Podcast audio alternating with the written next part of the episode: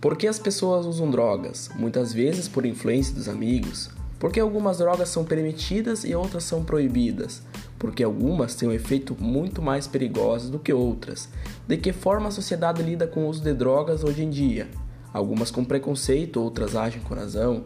De que forma o assunto drogas é tratado na empresa onde você atua e na escola onde estuda? Na empresa, até hoje não falamos sobre isso, mas na escola sim, fazem palestras educativas, etc.